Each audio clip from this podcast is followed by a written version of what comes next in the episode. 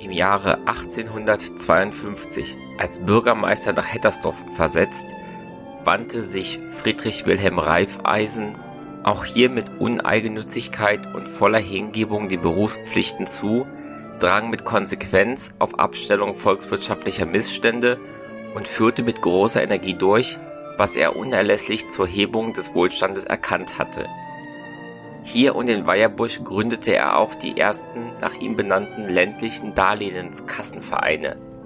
um mittels derselben gegen die in den Kreisen der Ortseingesessenen herrschende wirtschaftliche Not ankämpfen zu können.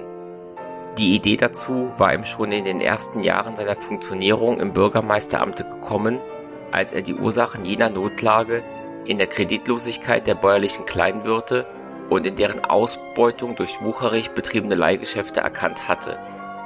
Bei der Aussichtslosigkeit aller anderen Maßregeln gewann er die Überzeugung, dass nur durch genossenschaftliche Vereinigung, welche sich zugleich auf werktätige Nächstenliebe und humanitäre Prinzipien stützen könnte, eine Abhilfe für die Dauer zu erzielen sei. Und diese von wirtschaftlichem Scharfblick wie von echt christlicher Tendenz getragenen Voraussetzungen haben ihn nicht getäuscht denn wenn auch die Statuten der Darlehenskassenvereine in einzelnen Punkten mit den Voraussetzungen des Realkredits im Widerspruch zu stehen schienen, so wurde ihnen wiederum durch die Wahrung der humanitären Tendenz sowie durch die Ausübung einer strengen Kontrolle seitens der Vereinsorgane jeder prekäre Charakter genommen. Auch die Resultate der betreffenden genossenschaftlichen Vereinigungen lieferten bald den besten Beweis,